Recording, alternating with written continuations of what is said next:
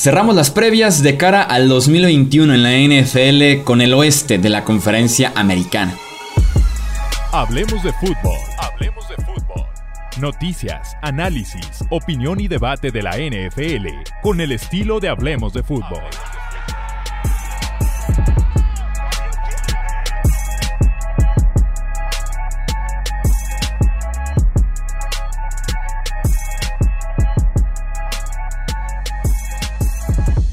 ¿Qué tal amigos? ¿Cómo están? Bienvenidos a un episodio más del podcast Hablemos de Fútbol. Yo soy Jesús Sánchez, un placer que estén nuevamente aquí con nosotros. Momento de cerrar ya 8 de 8 divisiones a unas cuantas horas del kickoff, el oeste de la americana, que además nos ha dado al representante de la conferencia en el Super Bowl las últimas dos temporadas. Saludo con muchísimo gusto a mis amigos, mis compañeros Tony Álvarez y también Alejandro Romo. Amigos, ¿cómo están? Bienvenidos. ¿Qué tal, Chuy? ¿Qué tal, Tony? Muy bien, ahora sí que muy emocionado porque como bien lo dijiste ya, en pocas horas estaremos por iniciar la temporada y bueno, ¿no? Ya ahora sí, a partir de ahora, no hay un solo domingo en lo que resta del 2021 que no vaya a haber NFL y eso definitivamente me pone de muy buen humor. y con la semana extra los saludo con mucho gusto. Pues digo, tenemos, tenemos más fútbol americano, ¿no? Hay muchas historias que ya aquí eh, más o menos eh, aventamos predicciones de lo que creemos va a suceder, pero conocemos esta liga y sabemos que a la mitad del camino pues ya puede estar todo muy diferente, ¿no? Así que a cerrar, a cerrar con los previos. Defensivo Laia Wilkinson, el tackle defensivo Joel Casey, así como los secundarios AJ Buye y Will Parks. En la primera ronda del draft, para sorpresa de muchos, Patrick Surtain, el cornerback de la Universidad de Alabama, ignorando un poquito la posición de coreback, que al final de cuentas esta batalla de corebacks la ganó Teddy Bridgewater por encima de Drew Locke. Eh, hicimos un podcast de emergencia sobre el tema de Bridgewater en contra de Drew Locke. A mí en lo personal y como resumen de lo que se platicó en ese episodio, eh, en el contexto actual de los Denver Broncos, me agrada la decisión de ir con eh, Bridgewater porque te ofrece la opción segura para que tu defensiva siempre se encuentre en posiciones buenas al momento de que arranque las series, las series que tiene que defender una defensiva que va a ser top 3. Y además, con tantos playmakers en esa ofensiva de los Broncos, solo se necesita que el quarterback le ponga el balón en las manos a esos jugadores. Algo que Bridgewater sí puede hacer por la precisión, el manejo la bolsa y además de toma de decisiones. Justo detalles que le fallan en ese sentido a Drew Locke. Porque cuando tienes a un Corland Sutton, Jerry Judy que tendrá un temporadón, KJ Hamler, eh, Tim Patrick, el juego terrestre con eh, Melvin Gordon, con Javonte Williams, hay que recibir muy poco, pero algo seguro por parte de los quarterbacks. Así que yo estoy a favor en ese sentido de ir con Teddy el osito en lugar de ir con Drew Locke. Uy, mira, para mí es un poco difícil definir, ¿no? Porque realmente, ¿qué es lo que quieres? ¿Quieres nada más ser un equipo cumplidor y, digamos, tener un récord de no sé qué te gusta, 9, 10 ganados, que probablemente es a lo que aspiran con Teddy eh, Bridgewater? ¿O quieres, digamos, ver Drew Locke eh, tiene un techo más alto que el que tiene que el que, que el que tiene Teddy Bridgewater, ¿no? Porque creo yo que eh, sabemos que Teddy no los va a llevar a ganar un Super Bowl, no importa su defensa, no importa lo que tenga, no, no es el quarterback que va a hacer ese pase necesario eh, para, para ganar, para conseguir un primero y diez cuando lo necesitas o, un pase de anotación eh, esencial. Entonces, realmente, ¿cuál es el punto de, digamos, subir tu número de ganados y perjudicarte en, la posición del draft cuando realmente podrías buscar al quarterback del futuro? porque fans de Broncos, discúlpenme que se los diga, probablemente todos ustedes lo saben, pero Teddy Bridgewater no los va a llevar a algún lado, los va a sacar de la mediocridad, sí, pero los va a llevar a ser, digamos, un equipo bien gris. esa es mi perspectiva. Yo, yo creo que los Broncos se encontraron en una encrucijada, en un callejón sin salida, a la espera de lo que sucedía con alguien como Aaron Rodgers, ¿no? En, alrededor de las fechas del draft. Y como no sucedió nada, pues tenías que protegerte. Al final, yo creo que ya vimos el techo de Drew Lock, honestamente, y del resto de ese grupo de mariscales de campo.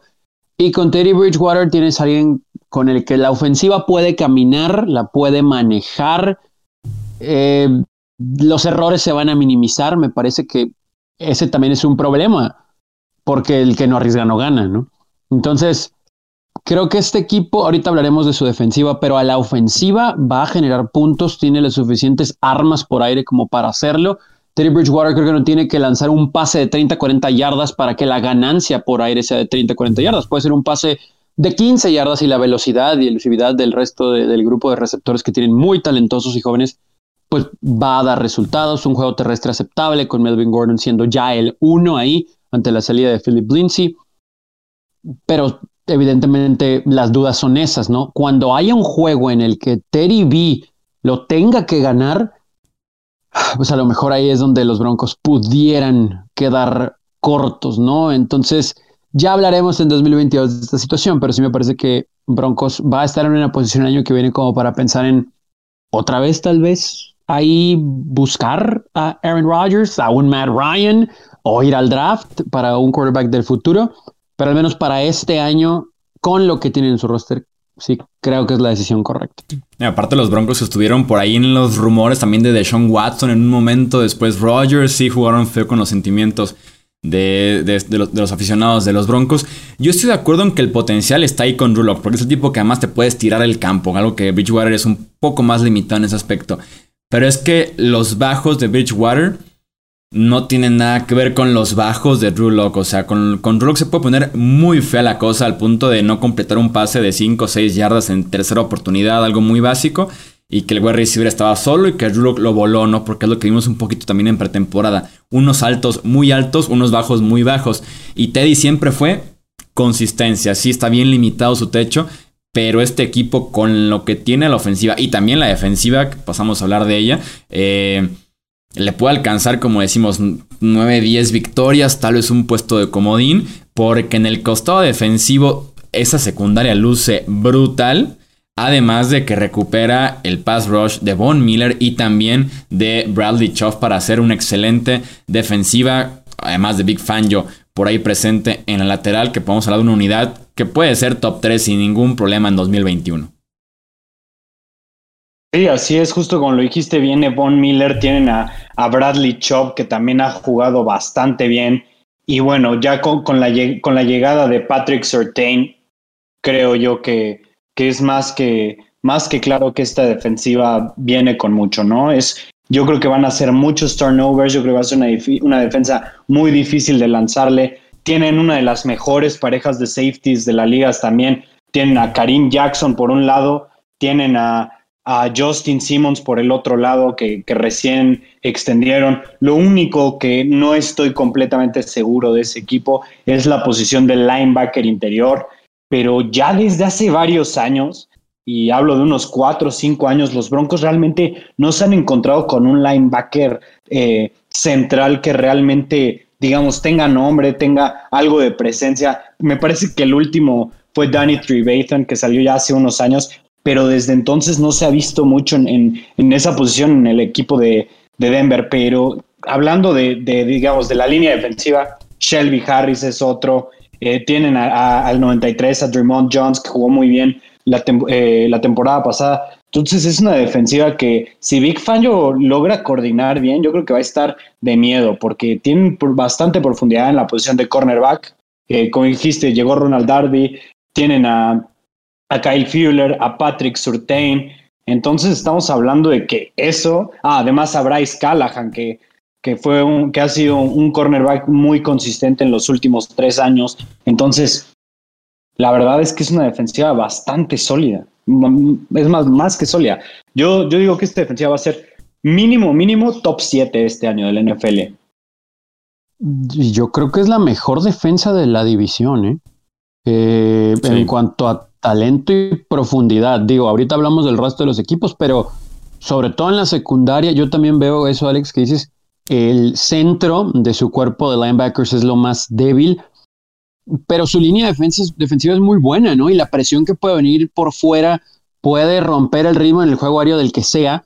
Y evidentemente para ataque terrestre tal vez ahí sí vas a necesitar más a tus linebackers interiores, pero se podría modificar. No estoy diciendo que jueguen con un Jamal Adams eh, detrás de la línea, pero a lo que voy es que puede venir mucha presión desde la secundaria porque tienen mucha profundidad con ciertos esquemas que creo que Vamos a ver a un eh, Fangio, pues ahora sí que relamiéndose los bigotes porque hay muchas piezas, ¿no? Y hay muchos, muchas formas en las que él puede dar ciertas responsabilidades a algunos jugadores como para poner presión. Sí pinta como, al menos en el papel, para que esta defensa cargue al equipo, pero no sé si está bien dicho cargue porque hay muchas estrellas a la ofensiva igualmente.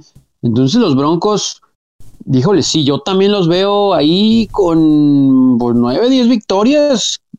Es complicada la conferencia americana, pero pueden pelear el último lugar de comodín. Sí, para mí es la mejor defensiva de la conferencia. Ya si vemos del otro lado, tal vez la de Washington pudiera estar en ese mismo nivel, pero sí, de, la AFC, los Broncos creo que se la llevan eh, de lejos como la mejor defensiva. Eh, para cerrar con Denver, ¿sí o no? Equipo de playoffs, los Broncos este año.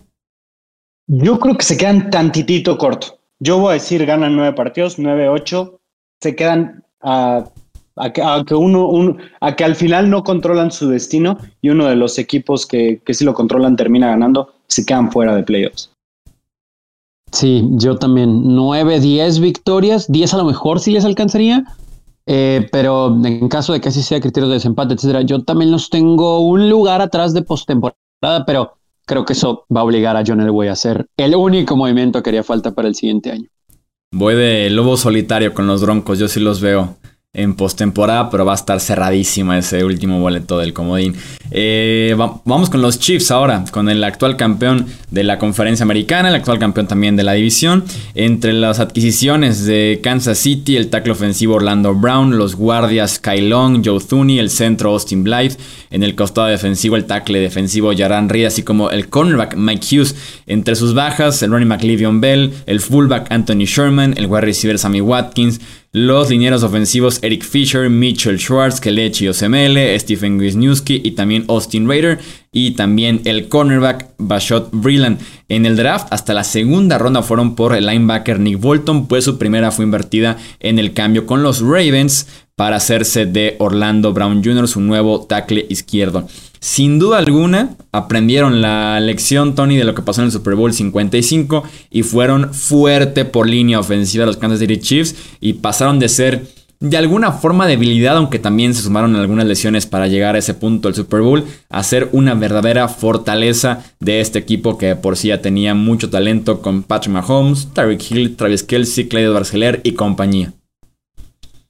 Sí, además de que, si bien es cierto lo de las lesiones en el Super Bowl.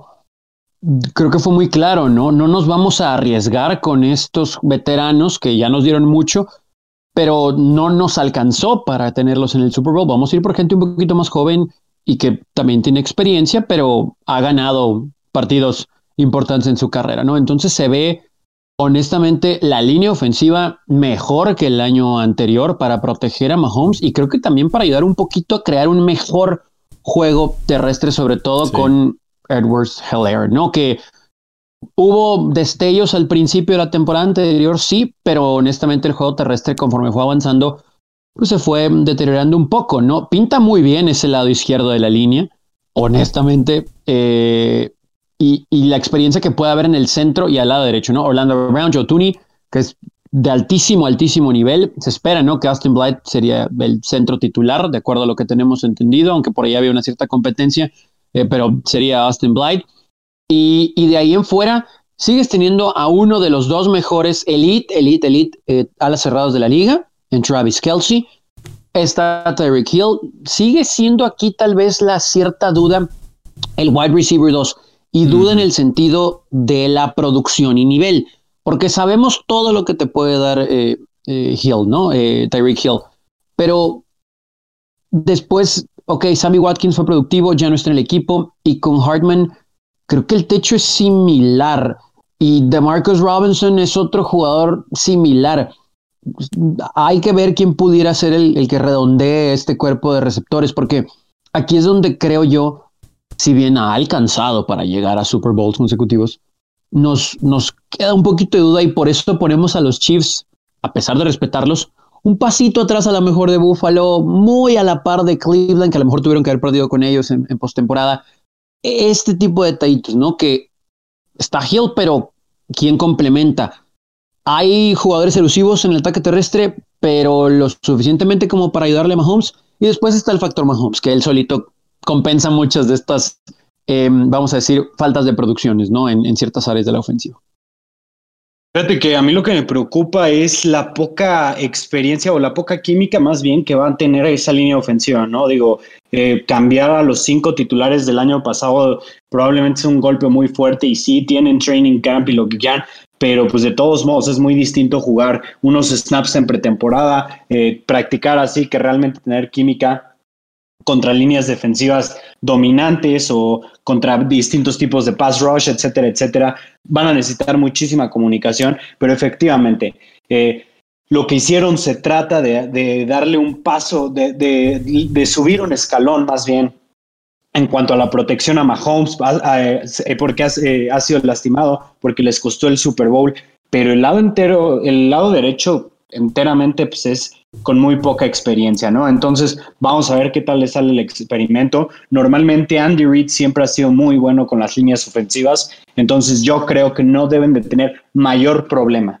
Y yéndonos a los jugadores de posición, bueno, sabemos que está Tyreek Hill, que es uno de los mejores receptores del NFL, sabemos que está Travis Kelsey, que es el mejor Tyrant del NFL, y vamos a la posición de wide receiver 2 que dejó Sammy Watkins, o entre comillas dejó Sammy Watkins, que por cierto, qué mercenario, ¿no? Se jugó los tres años por los 48 millones de dólares, siendo uno de los peores wide receivers 2 de la liga, o al menos de los menos productivos, ¿no? Pero bueno, yéndonos a esa posición, ¿quién creo yo que deba de llenar esos zapatos? Definitivamente mi Cold Hartman, un receptor que fue elegido en segunda ronda, que ha demostrado qué puede hacer y que tiene la explosividad de hacer jugadas en cualquier momento, yo creo que ya es momento que encuentren la manera de involucrarlo más. Sí, va a estar sin duda alguna más involucrado por ese simple rol de que ahora es el número 2. Debería cumplir, pero yo no estaría tan seguro del todo. Me sigue pareciendo un jugador un poco más de rol. Eh, de hecho, esto mismo se comentaba, no me acuerdo qué medio fue quien lo publicó en Estados Unidos, y la foto de perfil actualmente de McCall Harman es justamente ese tweet o ese comentario que dice los Chiefs necesitan un wide receiver 2, ¿no? Porque hay muchas dudas con McCall Harman. En un rol de número 3, de número 4 para estirar el campo como especialista de la ofensiva, me encanta McCall Harman. No sé si como número 2, aunque también la vara está muy baja de lo que te ofreció, entre comillas, a mi Watkins entre lesiones y sí falta de producción, porque ese número 2 realmente es Travis Kelsey, ¿no? O viceversa con Terry Hill ahí como se las puedan arreglar semana a semana. Pero yo creo que este equipo, me suma lo que decía Tony, quiere correr más la bola, quiere correr más y mejor. El ovoide viene por ahí ese lado izquierdo tan fuerte. Claudio Berceler que está sano otra vez después de que cerró la temporada anterior eh, lastimado. Diciembre y también enero se perdió incluso algunos snaps importantes. Este equipo quiere correr más la bola y creo que también se puede ir por ahí el enfoque de repartir yardas hacia el juego terrestre y no cargar tanto hacia lo que te pueda hacer de maravillas o no Patrick Mahomes con McCall Harman, de Marcus Robinson y compañía, complementando a los dos grandes jugadores que tienen obviamente en el costado ofensivo. Lo que se ve a la defensiva de Kansas City es un poquito más de lo mismo, ¿no? O sea, que se va a comer yardas, se va a comer puntos, puede ser oportunista, sobre todo por ese coordinador ofensivo que tiene con Steve Spagnuolo, para que sean nada más algunos nombres destacados que sean los que constantemente generen la presión, que es Chris Jones eh, al frente muy marcado. Me gustó Jaran Reed llegando en la agencia libre después de que fuera cortado por los Seahawks. Y obviamente uno de mis jugadores favoritos de la NFL, Taran Matthew, el Honey Badger, eh, generando turnovers en la parte de atrás de la defensiva porque realmente en talento no cambió mucho esta defensiva de un año a otro, pero la fórmula les ha funcionado ya dos temporadas consecutivas, tres incluso, en las que la defensiva puede ser decente, comerse yardas, generar turnovers y con eso es más que suficiente. Sí, estoy de acuerdo contigo. Fíjate que lo que a mí me eh, preocupa un poco son los cornerbacks. ¿Qué tanto pueden eh, jugar al nivel del año pasado que no fue muy alto? Que vimos que fue uno de los equipos más penalizados eh, por holdings que en el Super Bowl eso les costó eh, el ritmo, les costó realmente, pues digamos, que, que Tampa Bay tomara la batuta del partido, ¿no? Entonces, al no hacer un upgrade en esa posición, me preocupa un poco esa defensiva. Sin embargo, siento yo que lo único que tienen que hacer es jugar como una defensiva de rol, ¿no? Ninguna ofensiva puede ser tan poderosa como la de como la de Kansas City, entonces lo único que necesita hacer la defensiva de, de, eh, de Casey es no apestar, ¿no? Eh, y bueno, creo que desde el año pasado estuvieron mucho mejor en comparación a, hace dos años y, eso es positivo. Sin embargo, eh, a mí me quedan muchas dudas todavía ahí. Tienen a Chris Jones, tienen a Frank Clark y tienen a Tyron Matthew, pero fuera de esos, fuera de esos tres jugadores, realmente son puros jugadores,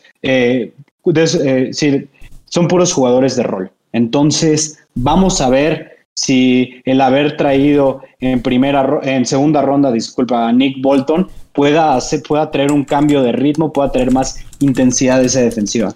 Que uno de los nombres que debería levantar la mano, que se le está creo poco a poco acabando eh, el crédito que tiene en Kansas City es el de Frank Clark, que ha estado dos temporadas en Kansas City eh, según Pro Football Focus, el, fue el Edge 68 en 2019 y fue el Edge 92 en 2020. Es un tipo por el que pagaron por él, tanto la ronda Seattle como el contrato que se le dio, que ha quedado de ver y que necesitan de ese pass rush por fuera porque no existe. Fuera de Chris Jones, que de hecho va a estar jugando más defensive end que defensive tackle este año, se requiere de que Frank Clark dé ese paso hacia adelante y, deje de cobrar eh, eso por muy poca producción. Sí, y eso también creo genera que el cuerpo de linebackers en general eh, se vea pues promedio, ¿no? En realidad vemos el lado defensivo de los Chiefs y quitando a Chris Jones, creo que no hay nadie que te asuste, ¿no? Y ahorita, solo para complementar lo de la secundaria, creo que Daniel Sorensen va a tener más trabajo este año. Y, es curioso porque su posición de free safety de por sí sabemos que las responsabilidades se comparten, tiene que ayudar a jugar el jardín central, etcétera, etcétera pero creo que es el mejor jugador que tienen en la secundaria y ahora habrá que levantar un poquito más el nivel, veremos quién puede ayudarlo. Sí siento, veo a esta defensa que es de esas que se dobla y a lo mejor no se rompe, ¿no? No se rompe tanto y se ve beneficiado por los puntos que les genera su ofensiva. Pero esta defensa de Chiefs en la conferencia, pues yo creo que ni top 5, ¿eh? Sí, no, no, no, no, no, no, no, está ni cerca, creo yo pueden sufrirle por varios momentos, a menos de que Chris Jones saque el talento que tiene como el segundo mejor tackle defensivo de la NFL, aunque va a estar jugando un poquito más por fuera. Seguimos con los Raiders de Las Vegas. Entre las adquisiciones de este equipo, el Ronnie McKenna Drake, el centro Nick Martin, los lineros defensivos Yannick Ngakwe, Jonathan Hankins, Solomon Thomas, Quinton Jefferson, el linebacker KJ Wright y los cornerbacks Casey Hayward, así como Rasul Douglas. Entre las bajas de los Raiders, el wide receiver Nelson Aguilar, el tackle ofensivo Trent Brown, el liniero, el guardia Gabe Jackson, el center Rodney Hudson, los tackles defensivos Malik Collins, Maurice Hurst y también el defensive back LeMarcus Joyner. En el draft, con su primera selección de, de esta edición, fueron por el tackle ofensivo Alex Leatherwood. Los Raiders que optaron por modificar por completo prácticamente su línea ofensiva que había sido el sello de la franquicia, un poquito de su fortaleza junto a ese juego terrestre de Josh Jacobs, de Bonte Booker y compañía recientemente, cambiaron por completo la línea ofensiva, van a optar por la juventud, por precios un poquito más económicos. A ver si no le cuesta esto un poquito, que den un paso para atrás esta ofensiva que desde que llegó John Gruden había sido bastante respetable, creo, creo yo, Alex. Así es, eh, fíjate que va, va, a estar, va, a estar pesa, eh, va a estar pesado para, para, los Raiders esta temporada, creo yo. Eh, para empezar por lo que hicieron con, bueno, yéndonos al costado ofensivo, por lo que hicieron en, en, la línea ofensiva, ¿no? Que después de tener una de las líneas ofensivas más respetables, donde dos de los quarterbacks que querían salirse de sus equipos habían apuntado a Las Vegas por la calidad de línea ofensiva que tenían y que de un momento a otro dijeron, vamos a deshacer esta, vamos a deshacer esta línea. Y eso realmente me saca mucho de onda, no sé qué vaya a pasar. Tomar a Alex Leatherwood en primera ronda fue muy criticado porque se veía un tackle, digamos, que se, se podía ir hasta la ronda 2. Entonces, muy cuestion eh, decisiones muy cuestionables eh, constantemente de, de parte del, del equipo de Las Vegas. Por ejemplo, dejar ir a Trent Brown fue otra fue otro que yo considero error, que tal vez no había jugado mucho en Las Vegas, pero que aún así no era un jugador, digamos, malo, no era un liability, y, tener, y usar tu primera ronda para suplirlo, ¿a qué punto puede llegar eso? ¿no? Después dejar ir a otros, a, Rodney Hudson, como tú dijiste, para, este, para traerse a un, a un centro este, o para jugar a su centro que, que era el sustituto, no me gusta en lo absoluto. Entonces yo creo que va a ser una temporada un poco difícil para Carr y sobre todo para Brandon Jacobs. Digo, para Josh Jacobs, eh, eh, disculpen. Yo creo que Jacobs va a ser el mayor perjudicado porque él se, eh, él se entendía mucho con su línea ofensiva. Era un corredor que ganaba muchas yardas por adentro de la línea y que podía resistir impactos. Y era uno de los mejores corredores después del impacto porque ya normalmente iba encarrerado, porque ya normalmente había pasado la línea defensiva y eso era lo que le daba tanto a, Josh Jacobs. Con esta nueva línea ofensiva veo difícil que se vaya a encontrar en una situación similar. Operaron en esta temporada baja a la inversa de lo que nos habían mostrado el año anterior, ¿no? Eh, una defensa eh, pobre, una línea ofensiva aceptable y ahora como que el presupuesto era el mismo, entonces pues simplemente explotaron una para medio reforzar la otra. Ahorita hablamos de la defensa, pero en ofensiva yo coincido y honestamente digo, así operan los Raiders. Ah, ahorita voy al ejemplo claro del lado defensivo, pero acá de este lado tampoco hay más ayuda para Derek Carr, ¿no? Porque si bien tenía que recargarse mucho en el juego terrestre, más allá de los números de Carr, que curiosamente en los últimos dos años han sido de lo más respetable, de lo mejor de su carrera, eh, de todos modos, falta esa explosividad. Henry Ruggs no ha sido el receptor que se esperaba desde que fue elegido en el draft. Y después, yo siento, esto es muy a título personal, que Hunter Renfro debería tener más eh, targets, ¿no? Más, más touches y, no le han dado tanto la pelota. Sobre la mitad de la temporada anterior y adelante sí vio más acción, pero creo que es un receptor que, que es seguro y que te puede ayudar, ¿no? De ahí en adelante no hay mucho más, ¿no? Este equipo firmó a, Will Snead. Eh, sabemos lo que puede ofrecer. El asunto es que por los mismos diseños de esta ofensiva y si de verdad el juego terrestre, por como pinta la línea, no va a ofrecer mucha producción, se va a volver en un equipo muy predecible y honestamente muy, muy fácil de defender con todo y esa precisión que nos ha mostrado Derek Carr en las últimas temporadas. Sí, Derek Carr es, la verdad es que ha jugado bien. Creo que es un coreback a veces más criticado de lo que debería, que constantemente lo están intentando eh, reemplazar. Pero Derek Carr ha jugado bastante bien, sobre todo trabajando muy bien detrás de la línea ofensiva y con poco material alrededor. Está Darren Waller, que es un tema aparte, que es un wide receiver jumbo, tal vez el tercer mejor a la cerrada detrás de Travis Kelsey y George Kill, pero sí, con la posición de wide receiver hay muchas dudas. Henry Rocks, que subió de peso en el offseason, tuvo una temporada de novato para el olvido, entre poca utilización, eh, muy pobre corrido de rutas, eh, no se supo cómo utilizarlo tal vez, un poquito el tema de la velocidad, el explotar realmente ese factor. Y están esperando que Brian Edwards también de segundo año de ese paso hacia adelante como el wide receiver por fuera. Eh, para poder dejar a, Renfro y a Say Jones que les encanta en Las Vegas por, por dentro. Pero sí, creo que este ataque con todo y que también llegó Kenan Drake, por ejemplo, está listo para dar un paso hacia atrás en este 2021. Aquí la, duda, Tony, platícanos de lo que querías deciros de la, de la defensiva, porque tampoco es como que luzca también el papel lo que tienen los Raiders. Exactamente, es que a eso quiere llegar, así operan los, los Raiders. Ves las contrataciones y para alguien tal vez que no ha estado muy apegado a la liga en los últimos años, escuchas Casey Hayward, escuchas, bueno, KJ Wright, eh, acaban de agarrar a Denzel Perryman, que pues había sido cortado en eh, Carolina. Eh, Yannick Ngakwe, que nos brinca para bien, pero de todos, Max Crosby. O sea, empezamos a repasar los que uno pensaría van a ser titulares en esta defensa y no se escuchan tan mal, pero son veteranos que ya no producían como se esperaba y como lo hacían hace algunos años, y que yo siempre caigo en lo mismo. ¿Por qué vas a una organización donde es complicado ganar y no vas a otra en donde una puedes sacrificar dinero, pero de verdad tienes una oportunidad legítima de ganar un anillo, o dos, eh, simplemente no te observan lo suficiente, no te reclutan lo suficiente en otros equipos como para ser considerado.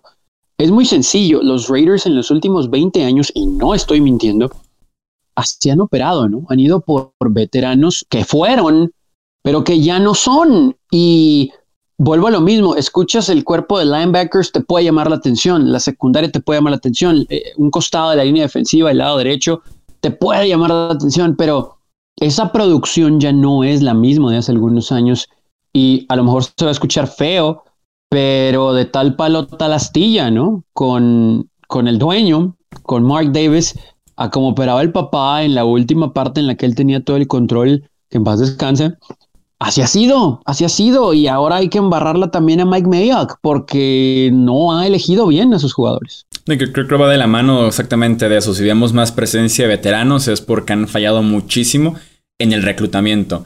Eh, han cortado, por ejemplo, a dos terceras rondas del draft del 2020. Bueno, cambiado uno, cortado a otro en los últimos meses, sin que pongan un solo pie como Raider en el campo en un partido oficial.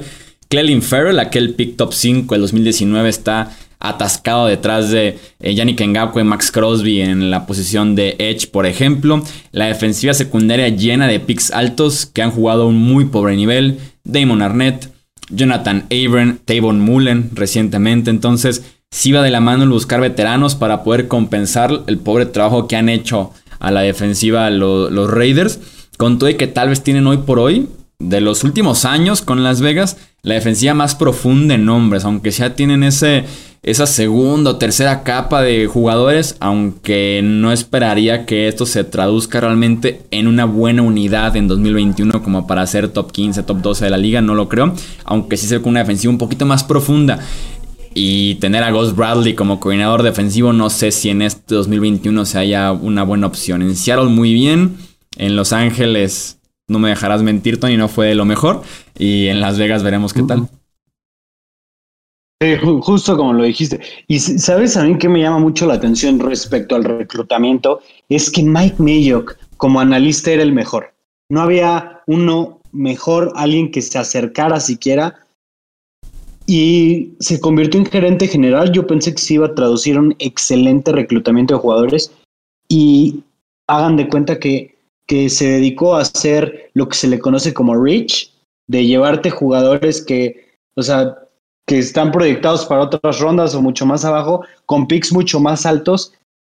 Creo yo que en parte como para hacerse los genios, los súper inteligentes, pero la realidad es que los ha dejado, los, los ha hecho ver muy mal.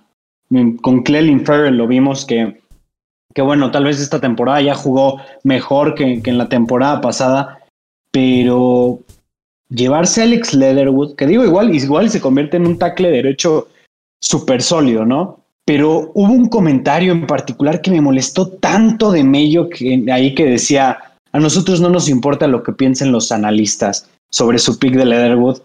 Y si, lo hubiera dicho cualquier otro gerente general en la liga, diría, está bien. Pero que lo diga Mike Mayock, que su credibilidad era de ser analista, es, es algo un poco despreciable, ¿no? Pero yéndonos ya a hablar de la, de la defensiva. Se ven mejor, sí. Me gustó mucho el pick de segunda ronda de Trevon Murray, que probablemente era el mejor safety del draft. Pero la secundaria, fuera de eso, muy, pero muy, eh, muy, pero muy cuestionable, ¿no? Travion Mullen iniciando. Casey Hayward, que ya está en las últimas, no dejará mentir Tony, que lo vimos muy bien en Los Ángeles en su momento. Y luego tener a Nate Hobbs, a un novato de quinta ronda proyectado para iniciar como slot cornerback, hoy me hace creer que esa, esa defensiva ya no va a estar tan mal contra el juego terrestre, pero hablando de todo el juego aéreo va a seguir siendo una coladera. Sí, va, a ser muy cuestionable sin duda alguna esa defensiva de los Raiders. Cerremos con el cuarto equipo que tenemos en este oeste de la AFC, que son los Chargers de Los Ángeles. Eh, tenemos adquisiciones el tight end Jared Cook, el tackle ofensivo Matt Failer, así como el centro Corey Linsley. Eh, entre las bajas, el coreback Tyro Taylor, el tight end Hunter Henry, los dineros ofensivos Trey Turner y Mike Pouncey, el defensive end Melvin Ingram, el linebacker Denzel Perryman, así como el cornerback Casey Hayward. En el draft fueron por Rashon Slater, el tackle ofensivo, que va a estar iniciando desde el día 1 como tackle izquierdo de este equipo. Eh, Tony, platícanos un poquito de los Chargers, de preferencia sin extendernos dos horas, eh, de lo que podemos esperar de ellos este año. Eh, pues yo espero que esté sana la línea ofensiva, ¿no? es, prácticamente nueva. Eh, Brian Buluaga, que desde el año anterior estuvo tocado en buena parte del año pasado, así que si él puede estar sano, el lado derecho va a estar bien. Eh, mucha gente, incluyéndome, creemos que hubo una especie de robo para obtener a Odeya Bushi de Detroit como guardia derecho va a ser el titular. Los pocos, que no fueron muchos snaps que tuvo en la campaña más reciente con Detroit, lo hizo bastante, bastante bien. Y tienes un centro muy confiable en, Corey Linsley, ¿no? Eh, llegado de también de los Packers para este año. Del lado izquierdo, mencionabas lo de Rashawn Slater, que se espera que este novato lo haga bastante bien del lado ciego de Justin Herbert. Eh, seguramente tendrá sus errores y detallitos al inicio, pero esperemos que sean los menos. Y lo de Corey Linsley, ¿no? Eh, perdón, lo de Matt Failer a un lado de Corey Linsley como guardia izquierdo. Creo que eso también va a ayudar bastante a esta línea, a darle más tiempo a Herbert, que no tenga que salir tanto de la bolsa corriendo por su vida para poder conectar con sus receptores. Esto es lo interesante, ¿no? Eh, Brandon Staley cortó a Tyron Johnson, eh, que se proyectaba para ser el tercer receptor. Mucha gente cree que tenía que ver con alguna bronca que hubo en un entrenamiento y que no le gustó después su comportamiento. Él dice que fue estrictamente deportivo. Cuando vemos el depth chart de los Chargers en la posición de receptor, evidentemente Keenan Allen es el 1 y Mike Williams el 2. Ahí hay una situación contractual, todavía no hablan de extensión, y hay un rumor fuerte, ya no me quiero ilusionar tanto, pero que si no hay extensión con Mike Williams, estarían buscando más adelante a un Davante Adams Michael Thomas 2022. La dejo votando. Tal vez es más deseo que otra cosa. De ahí en fuera, Jalen Guyton es un buen 3, pero creo que los Chargers quieren ver a KJ Hill y a Josh Palmer, sus últimas dos selecciones de draft en esa posición. Eh, veremos qué tanto pueden ofrecer con su velocidad. Tienen buenas manos, pero todavía son jóvenes y no pudieron brillar tanto en la temporada anterior. Pero bueno, Herbert ha mostrado precisión, eh, se le vieron novato al principio, es normal, de hecho ni siquiera estaba proyectado para que iniciara en la semana 2 contra los Chiefs el año pasado, todos recordamos el por qué.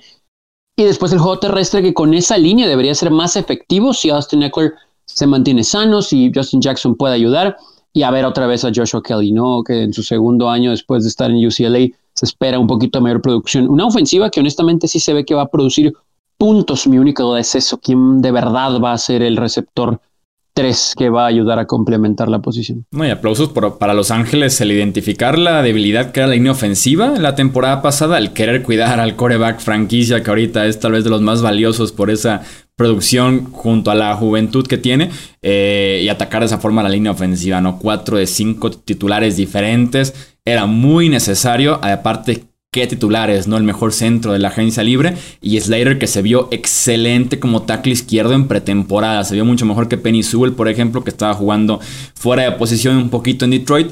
Pero eh, tiene buena pinta ese ataque de, los Chargers en general. Fíjate, me acuerdo muy bien en el directo que hicimos del draft que yo mencioné, que, bueno, que cuando venían los Chargers, yo dije, se van a llevar a, a Rashawn Slater, se lo van a llevar. Conozco los movimientos de Telesco y se lo iban a llevar. Definitivamente. Se fueron por el mejor jugador disponible que había y además se fueron por su necesidad número uno. Yo había leído que muchos ejecutivos tenían mejor rankeado a Rashawn Slater que a Penay Sewell y creo yo que en pretemporada vimos por qué no. Se ve como un tackle izquierdo real, se ve como alguien que puede ser instantáneamente un pro bowler, posiblemente hasta, hasta un all pro. Entonces, yo creo que Los Ángeles van a haber pegado en, ese, en esa selección. Y como lo dijo Chuy, muy bien por, eh, por diagnosticar el problema e ir por todo en esa línea ofensiva. Eh, Corey Linsley está catalogado como el mejor centro de, no solo de la agencia libre, sino de la NFL. Le pagaron muy bien y con justa razón el, centro número uno por Pro Football Focus de 36 rankeados. Lo mejor de todo es que ha tenido mucha consistencia. En los últimos tres años ha sido top 7 de acuerdo a los ranks de, de Pro Football Focus que te habla de consistencia total, ¿no? Y si cuidaba a Aaron Rodgers, sabemos las líneas de las que ha estado detrás Rodgers, entonces sabemos que es que, es muy positivo. Lo único que me llama un poco la atención es eso que hablábamos del wide receiver número 3. No estoy seguro quién vaya a ser su número 3. A mí me late que el novato de, tercera ronda, Josh Palmer, va a terminar siendo el wide receiver número 3 y creo yo que van a, va a poder estirar el campo muy a gusto este, este Justin Herbert con Palmer. Ojo, para mí, y esta es una buena apuesta, ¿no? es nada, o bueno, es, algo que, podrían checar. No descartaría que, que Justin Herbert vaya a ser el MVP de esta temporada. Yo creo que se viene una temporada fuertísima y yo hasta le metí dinero a que, a que Herbert es, es el MVP de este año. Creo que no es tan loco, ¿no? Vi las apuestas y está como en sexto, séptimo lugar de favoritos, ¿no? Eh, a mí me paga más, 2100 me parece. O sea, meto, meto mil y me pagan 21 mil. Entonces, bastante interesante. Ojalá se haga. ojalá, ojalá, ojalá se haga nada más por esa apuesta. Este, pero sí, la ofensiva debe caminar. En el costado defensivo creo yo que sí podemos encontrar un poquito más de, dudas. Aunque, por ejemplo, el hecho de ver a Joey Bosa junto a Derwin James otra vez al mismo tiempo en el mismo campo, me saca a mí la lagrimita viendo uno de los mejores pass rushers junto a uno de los mejores safeties de la NFL que tanto lo hemos extrañado, que nos ha hecho falta en las últimas eh, temporadas porque es un talento único en esta liga y que también de hecho es favorito de Derwin James en apuestas. Creo que es también como top 5 para regreso del año. Y es como el séptimo que mejor paga también en el defensivo del año. Entonces hay fuertes expectativas puestas en, Derwin James en, esta, en este regreso que tiene a Los Ángeles. Aunque fuera de estos dos sí podemos encontrar todavía más dudas, Tony. Sí, por supuesto, ¿no? Por ejemplo, en la línea defensiva, eh, mencionabas ahorita a Joey Bosa, pero a mí me brinca mucho quién va a ser su pareja para poner presión al mariscal de campo. En esa misma línea nada más Está todavía la situación con Limbo Joseph. Esperemos que pueda ayudar a producir. Eh, Justin Jones, que ha sido un jugador ah, eh, inconsistente eh, en esa situación, y Jerry Tillery, que poco a poco se ha ganado su lugar como titular, pero es, es algo similar. O sea, son jugadores promedio. Y creo que la posición más débil es la ahorita la de linebacker para este equipo de Chargers. ¿Por qué? Porque si bien Kenneth Murray, que esperemos pueda estar sano y pueda ayudar bastante, ¿no? Igual a la presión del mariscal de campo, a ciertas coberturas. Eh, de ahí en fuera me parece que veo a muchos jugadores de complemento. Yo no sé si estoy siendo muy exigente porque es mi equipo, pero honestamente sí lo veo así. Eh, Uchenna ok, qué bueno que ha sido considerado para tener más snaps, pero es un jugador de complemento. Estos jugadores no deben de ser titulares, titulares en la liga. Eh, Drew Tranquil, también nos tenemos que quitar el sombrero porque se ha ganado un lugar bien en el roster, pero yo no sé sería titular en los equipos que de verdad aspiran a meterse a postemporada, ¿no? Eh, de ahí me voy a la secundaria. Hay piezas interesantes. Mencionaban a Derwin James, que yo todavía siento que tiene que dar un paso más, eh, esperando primero que las lesiones lo respeten. Veremos qué tanto puede aportar Chris Harris Jr. con su veteranía y experiencia.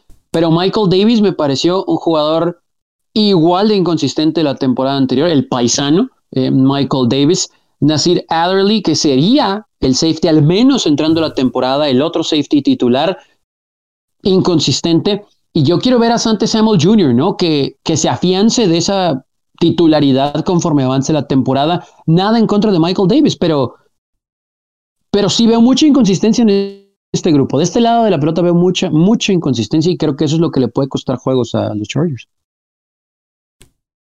Estoy de acuerdo con lo que dices, ¿no? Principalmente el centro del campo. Eh, bueno, digamos que tomaron a Kenneth Murray el año pasado y como que sí nos quedó a deber, principalmente cubriendo, ¿no? Porque presionando ahí estuvo un poco mejor, deteniendo la carrera estuvo, estuvo decente, pero en cobertura sí se vio bastante pobre. Esperemos que Derwin James le dé la chispa a esta defensiva que se necesita y me encantó el pick de Asante Samuel Jr. Creo que en pretemporada lo vimos jugar bastante bien y yo creo que era uno de los mejores jugadores disponibles. Otra vez Telesco hizo lo mismo. Mejor jugador disponible, este, necesidad. Se llevaron también a Asante Samuel Jr., que para muchos proyectado como primera ronda y se lo alcanzaron a llevar en segunda. Me gustó mucho ese pick. Lo que también ya está un poco cuestionable, digamos, es Jerry Tillery, ¿no? que creo yo que se lo llevaron en primera ronda hace, hace tres años ahora y la verdad es que no ha dado el estirón simplemente. Yo creo que todos esperábamos más de él y bueno, ha sido yo creo que de los peores linieros defensivos que hay en la NFL y eso es algo deprimente porque se esperaba mucho de él. Yo creo que ha sido la única selección en la era de Tom Telesco que realmente le, eh, la única selección de primera ronda en la era de Tom Telesco que no le ha atinado.